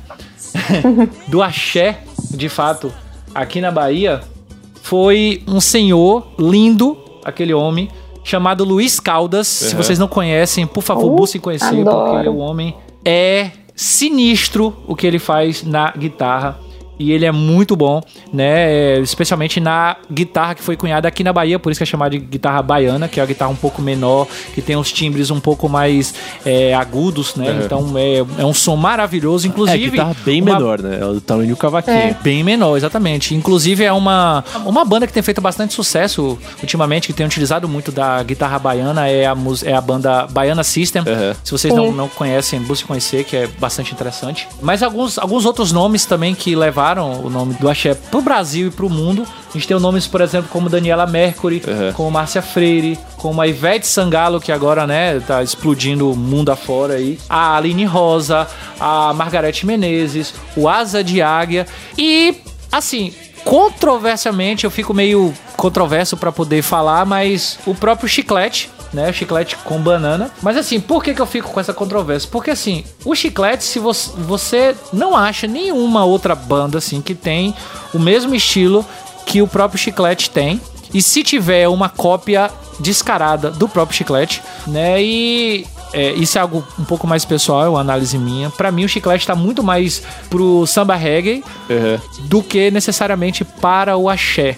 Porque falta, é, é isso novamente é uma coisa minha, tá? Mas falta muitos elementos para poder você entender é, o chiclete com banana como o axé, de fato. assim. E hoje a gente utiliza muito, hoje a gente vê muitas bandas de, de axé, como a própria Ivete Sangalo, que eu, que eu comentei aqui agora, se utilizando é, de elementos eletrônicos e outras, é, é, outros elementos utilizados em outros estilos, né? E agregando a sua música. E ainda assim ela continua axé. Eu acho que é o que o Vitor sempre comentou, assim.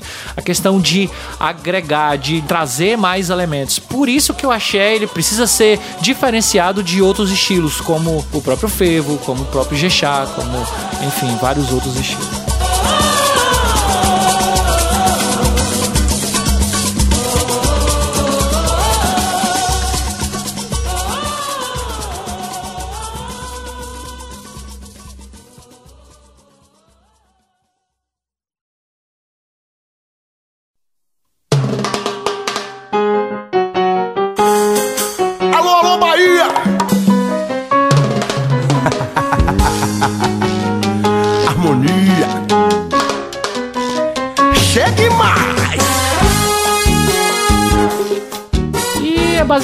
Isso, gente, que eu tenho a falar sobre o meu estado lindo, as minhas, as minhas raízes culturais. Eu vou dizer você, não tem coisa mais gostosa no mundo de que você ir no show, dar timbalada e ver aqueles tambores. Assim, ó, eu me arrepio todo. Pra mim, é, não há, assim, hoje musicalmente falando, no- no Brasil não há nada que me arrepie mais do que é, é, esses tambores maravilhosos de Salvador. Ah, sim. Só pra poder concluir aqui, uma outra coisa que eu tava conversando com o Vitor e com outras pessoas, que é, a gente tava tentando diferenciar o pagode de São Paulo, o pagode do Rio, o samba e o pagodão baiano. O pagodão baiano, que é o que a gente chama aqui, né, de pagodão, ele não é caracterizado como axé, apesar de que no sul, sudeste, a galera, quando fala axé, e aí você ouve, sei lá, uma harmonia do samba, ou você ouve um gigueto da vida, ou É o Chan. é, tá, é o Chan, é o Chan, porque o Chan é um negócio um pouco mais antigo também, mas é o Chan e tal. E vocês acabam ligando isso como axé, Sim. e que não é axé. Aliás, só, só muito recentemente que eu parei pra pensar nisso e eu adquiri a consciência de que de fato, tipo, sei lá, é o Chan e, e Asa de Águia não tem absolutamente nada a ver. Sim. Não tem, não tem, não tem. Não tem. Na Bahia a gente chama esse estilo de pagodão. E. Ué. É que a primeira vez que eu ouvi que vocês chamavam esse estilo de pagodão, eu fiquei muito chocada, porque pra mim pagodão é tipo exalta samba, jeito Pagodinho. moleque, isso é pagodão. E eu sempre, eu sempre achava que esse tipo que vocês chamam de pagodão era axé. Não, exatamente isso. Então, assim, é completamente distinto. Gente, pare pra ouvir, sei lá, Parangolé, Piscirico. Piscirico tem uma levada incrível. Eles têm uma levada incrível. Colocando a letra à parte, né? Que é, é quase como funk. Você pega a letra e coloca à parte, cara, é incrível o que eles fazem, assim, a levada deles, o batuque, e ali você consegue sentir, sabe, o peso da música, e você consegue, se você parar pra poder prestar atenção, você consegue separar elementos ali Uhum. do Ijexá, do afoxé, Sim. do axé, e aliás, fato, só pra concluir, seguir nisso aí que você falou, eu nunca vou esquecer de uma aula de percussão que eu tive na faculdade. Tava tendo uma aula de conga, aliás, sinto muita falta de, de tocar conga.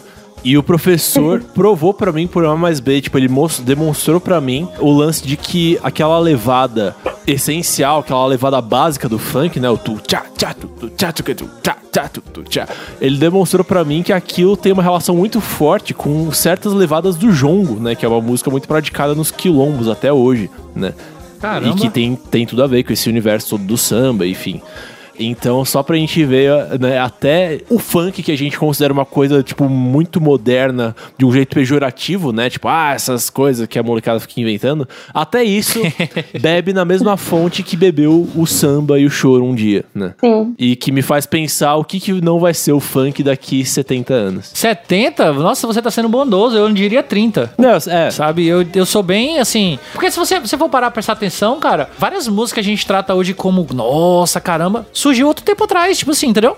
sim, sim, sim, e que, sim, sim. sei lá, é, o mundo branco se, se apossou e virou bom. Exatamente a questão que a gente tava falando no começo, né? O lance de que, cara, isso que hoje em dia a gente considera lindo, maravilhoso, um patrimônio cultural e que de fato é, né? Um dia já foi considerado, já foi extremamente marginalizado, demonizado e tratado como uma coisa Sim. a ser destruída, porque tinha muita gente que achava que isso era, era o fim da picada pro nosso desenvolvimento cultural, né? Isso mesmo. E eu acho que a gente, só pra gente chegar ao fim aqui, eu gostaria só de simplesmente comentar que, pessoal, você que tá ouvindo a gente agora, muitas das coisas que a gente falou aqui é, veio muito mais de amantes da música do que conhecedores natos e estudiosos daquela coisa específica. Então, assim, especialmente das coisas que eu falei aqui, eu acho que muito pode acabar, é, é, muita coisa pode acabar não sendo exatamente daquela forma que a gente colocou. Então, assim, se você encontrou algum elemento, alguma coisa que você quer que a gente se aprofunde mais, quer que a gente fale mais, ou que possa corrigir a gente, deixa aí nos comentários pra gente, né? Que a gente vai, com certeza, se valer a pena um outro cast, a gente vai fazer um outro cast se aprofundando especificamente sobre algum estilo que a gente tratou aqui hoje, porque o assunto é muito extenso, é muito grande. A contribuição negra em nossa cultura, especialmente em nossa música, e eu falo aqui como um baiano feliz com a música que a gente tem, sabe? É imenso, assim, sabe? Não, não tem como a gente falar em um cast de, sei lá, uma hora, né? Yes. Essa mania, vem de Luana, joga pra cima.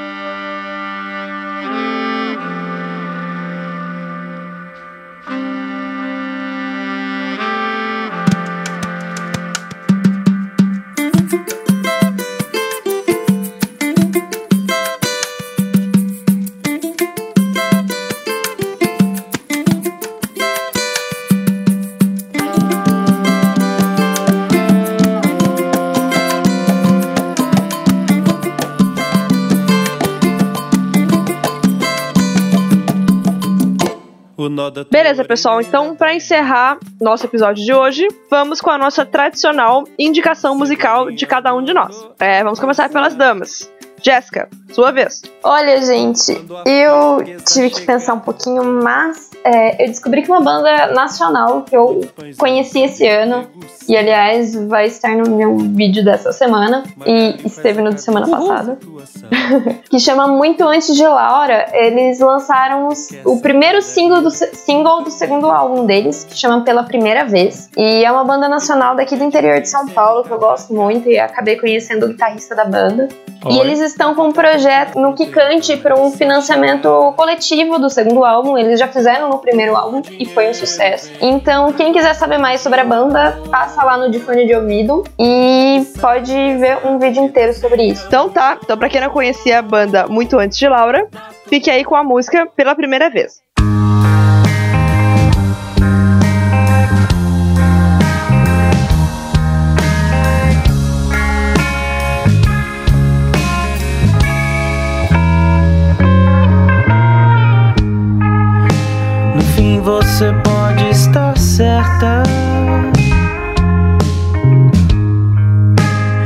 Talvez eu só me importe comigo. E eu sei, eu não queria bagunçar a sua vida desse jeito. Sei que o riso acaba e não sabemos o porquê. E assim,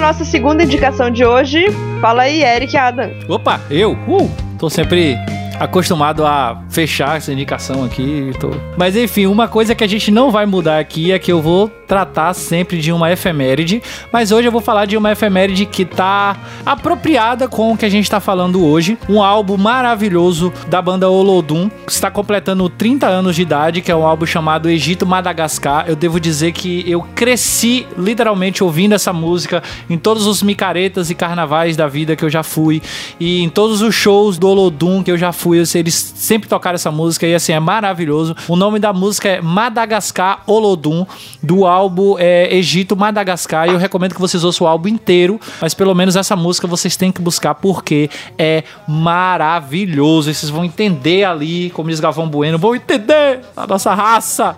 Que loucura. Então tá, pessoal, fique aí com o Madagascar Olodum, do Olodum. Um verdadeiro Meji que levava o seu reino a bailar. Bantus, indonésios, árabes integram-se à cultura malgaxe. Raça varonil, alastrando-se pelo Brasil. Sankara Vatolai faz deslumbrar toda a nação. É, Merinas, povos tradição. E os mazimbas foram vencidos pela invenção. Iê, sacalavai, zonaí. Iá, sacalavai, zoná. Iê, sacalavai, zonaí. Iá, sacalavai, zoná. Madagascar. Ilha, ilha do amor, Madagascar. Ilha, ilha do amor, Madagascar. Ilha, ilha do amor, Madagascar. Ilha, ilha do amor. E viva pelo Pelourinho, patrimônio da humanidade. É Pelourinho, Pelourinho, palco da vida e das negras velhas. Seguimos então com a indicação do Vitor. Fala aí. Então, pra minha indicação de hoje, eu gostaria de indicar uma música que eu adoro, de um compositor que eu adoro, que a gente mencionou no podcast de hoje, particularmente eu mencionei, que é o Pixinguinha. Eu adoro Pixinguinha, estudei bastante até do repertório dele no meu tempo de faculdade, sinto falta disso. E uma das melodias dele que eu mais adoro é uma composição dele instrumental, como a maior parte das composições dele, chamada Vou Vivendo. Escutem aí, vou vivendo do Pixinguinha. encerrar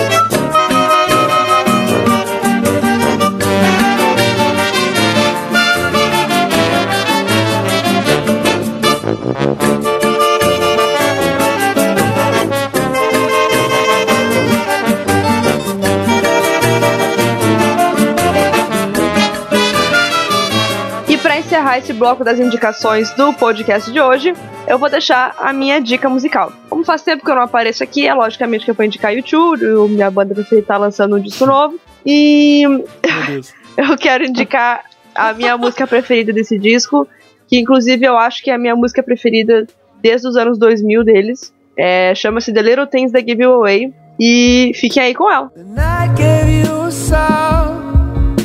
A light had been turned. You walked out in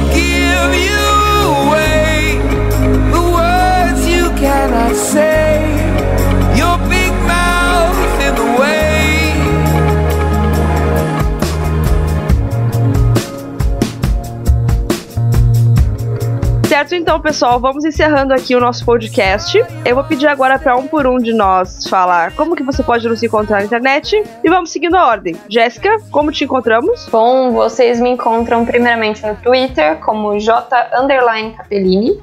Também me encontram é, como J Capellini ou como de fone de ouvido no Instagram. E no canal de fone de ouvido no Facebook e no YouTube. E Eric, como que nós te encontramos? Muito bem, pessoas. Para você encontrar o nosso canal, você vai no youtube.com barra musics com Szinho no final, sou, tudo junto. É, o link a gente eu vou deixar aí na postagem desse episódio, no musicapraviagem.com. No Twitter, você pode encontrar o Twitter do Music Soul, arroba canal Musics Soul. E a minha arroba pessoal é arroba Adam underline Eric. Todos os, os links aí a gente vai deixar na postagem desse episódio. Então, Vitor, como que a gente faz para te encontrar? Pessoas podem me encontrar deixando de ser preguiçosas e me procurando no Google. Não, mentira. É, vocês me acham no canal que é música no YouTube, que está congelado, mas tal como o Capitão América em Capitão América, o primeiro Vingador, ele será a camada de gelo que cobre ele vai ser removida e você- vocês vão descobrir que ainda existe vida naquele corpo inanimado, aparentemente. Meu Deus. Ah, vocês podem me encontrar no site da minha produtora, a Ilhos Produção Musical, que é meu orgulhinho, minha principal atividade e que é o meio pelo qual eu posso contribuir com seus projetos musicais, fazendo serviços de gravação, de mixagem, de produção musical, de composição, de arranjos, de orientação e tenho serviços inéditos que estão para ser lançados no ano que vem. Vocês podem me encontrar no Twitter, no arroba Victor Y Camilo e também no Instagram, também no arroba Victor Y Camilo. Beleza. E eu queria mais ou menos utilizar a mesma frase que o Vitor falou, já que as minhas redes sociais são um pouco difíceis, mas vocês todos me encontram no canal Red Behavior, lá no YouTube. Achei que você ia falar, vocês todos me encontram no Google. Ah!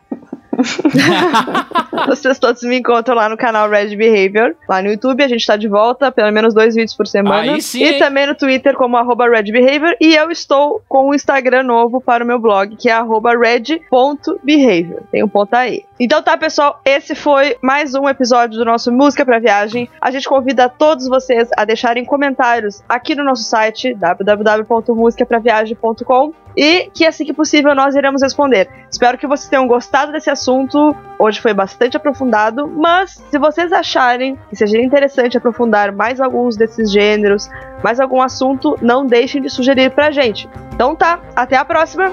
Tchau.